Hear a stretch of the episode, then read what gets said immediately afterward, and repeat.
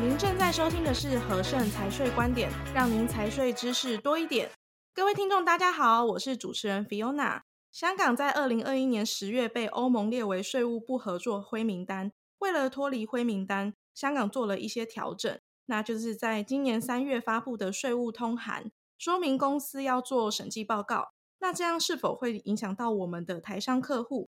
又该是如何去面对这个议题？今天我们就邀请了和盛北一处 Jack 处长来与大家分享此议题。Jack 处长你好，Fiona 你好，收听 Podcast 的听众朋友你们好，Jack 处长好久不见。近来各地区法规变动很多，看你都在忙着整理资料跟客户解说，难得有机会这次请你上专访。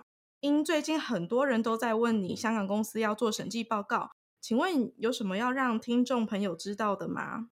是的，近来有香港公司的朋友在问，收到秘书公司的通知，自今年起，香港税务局要求，即使是零申报的香港公司，也要请香港会计师准备审计报告，连同报税表一同递交给税局，让很多之前操作上采用零申报报税的香港公司在烦恼该怎么办。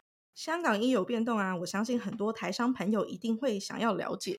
这样的变动主要是在二零二一年，香港被欧盟点名为税务不合作的灰名单，在税制的措施上做了一些调整。嗯，我记得香港在去年二零二二年也有一个修法通过，就是外地收入征税条例。呃，针对香港公司境外所得要列为所得课税。对的，去年二零二二年修订的新税制，在今年二零二三年一月一日起实施。让香港公司针对四大项境外被动性收入、利息、股息、股权处置利得、知识产权收入，认列为本地所得，作为平税的所得。呃，去年底大家一听很担心会受到多大的影响，纷纷都会来询问。因为啊，香港公司本身是属地主义，突然要将境外的四项所得列入境内所得，都会吓一跳。所以我们就特别向来询问的客户说明。该香港公司本身的账户是不是在香港？是不是为跨国性集团的公司？就是指母子公司成员需横跨两国以上，具有控制力条件，才会进一步做经济实质条件的评判，是否为纯控股型，这样才有被归入平税利得的风险。如果你是控股型的香港公司，记得自我检视一下。嗯，还是要进一步听听专家说的资讯，不要自乱阵脚。这才是正确的观念。而今年二零二三年三月二十，香港税务局发布了一份税务代表通函，针对这次的报税申报事宜有重新定义，要求有活动的香港公司，不论收入金额是多少，都要在报税时一并提交所有的佐证文件。呃，这跟以前的申报有什么不一样的地方吗？这里所说的佐证文件的基础，是指经香港会计师签署核实的资产负债表、损益表，也就是香港所说的经核数的审计报告。嗯，这用语太专业，如果不是这领域的人，应该是听不太懂。可以麻烦换一个简单的说法吗？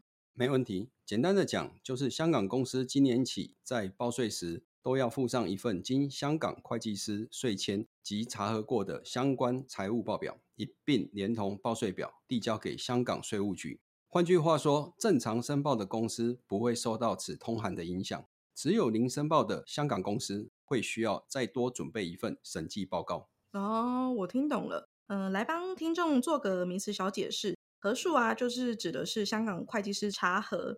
那审计报告部分是指经过当地会计师查核过的财务报表，就是像台湾公司的税签。那请问 Jack 处长，报税一定要缴税吗？嗯，好问题。不论亏损都是要申报，而申报报税不一定就是会缴税，还是要看最后公司平税利润来判断。香港公司如果是在两百万港币以下，是百分之八点二五的企业利得税率；超过两百万港币，则是百分之十六点五的税率。香港的会计期间跟我们台湾也不一样，对吧？啊、呃，没错，香港公司正常是四月制的会计年度，每年起计时间是四月一日起至隔年的三月三十一日。所以，我们都会在每年三月三十一结束后，会通知香港公司的客户准备相关的报税材料，像是账簿啊、交易凭证、合约、银行账单等等。正常营运的公司都会按照你说的流程在执行。所以，这个通函的要求就不会影响到正常营运申报的客户喽。那没有正常营运的公司该怎么办呢？如果香港公司是一直有在营运，而没有请当地会计师做审计报告、做税务申报，是用零申报的方式，报税表也不会每年提交，等税务局寄来报税表单才会请董事签名递交，并没有强制规定要附上审计报告佐证资料，所以客户就会说都没有提交任何交易凭证及财务报表。香港公司就这样维持了二十多年。嗯，维持了二十多年，是不是因为客户都认为香港是属地主义，所以才一直做零申报？嗯，可能是这样的客户都是在从事国际商业的交易，或者是跨国性的投资控股，或者是国外金融投资，在香港本地没有收入、没有人员、没有办公室，所以以此为依据，作为香港属地主义的精神，直接做零申报。且以往也是因为收入规模未达到两百万港币，香港税务局比较不会特别查核这样的公司。公司都要准备财务报告，只是会认为未达两百万港币就不用提交申报。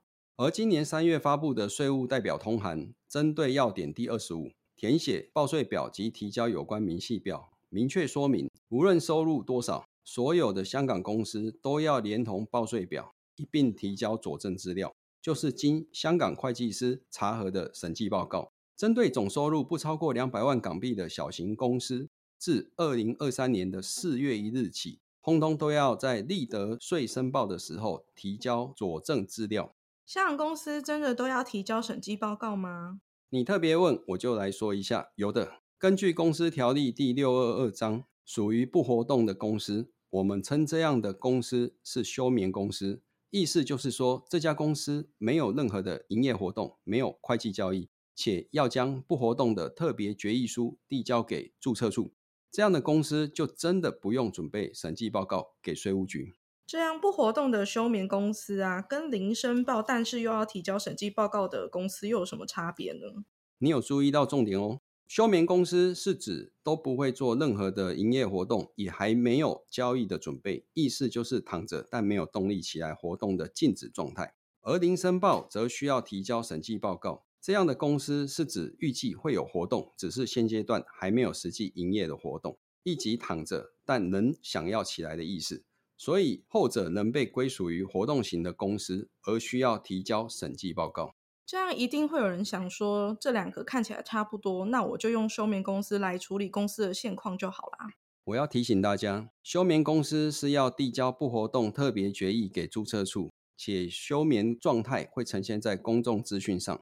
虽然每年仍要进行商业登记证的换发，但没有新的周年申报表，让交易的对方会认为这是一家没有活动的公司，可能不敢跟你做交易。另外，银行在年度检核时，若没有周年申报表，也不会让公司的账户续用。所以要做休眠公司，除非是没有银行账户且没有做商业交易，可以接受不活动公司形态的对外资讯，才会考虑使用。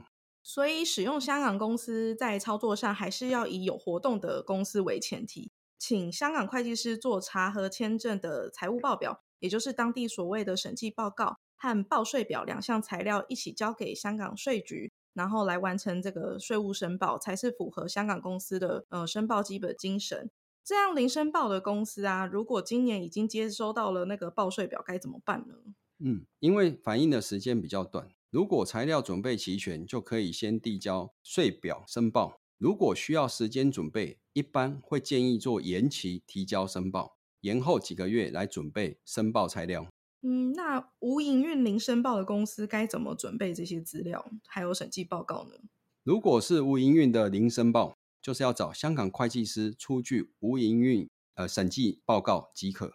当然会检视一些文件。嗯，那如果是有营运但之前是做零申报的公司，又该怎么处理？如果是有营运的公司，必然会要做更新申报形态及追溯查核，要有心理准备，这样的成本是高的。且要准备的以往材料会很多。如果你有这方面的问题，要记得跟你的会计师讨论，或者是向我们来洽询。嗯，那今年如果没有接收到报税表的客户啊，是不是就不用理会，然后等到通知我们再来准备呢？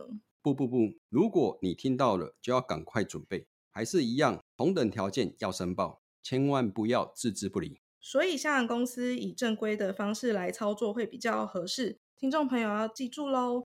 非常感谢 Jack 处长的解说及分享。我们今天的节目到此告一段落。有任何相关的问题，欢迎随时致电和盛或来信，将由专人给您专业咨询。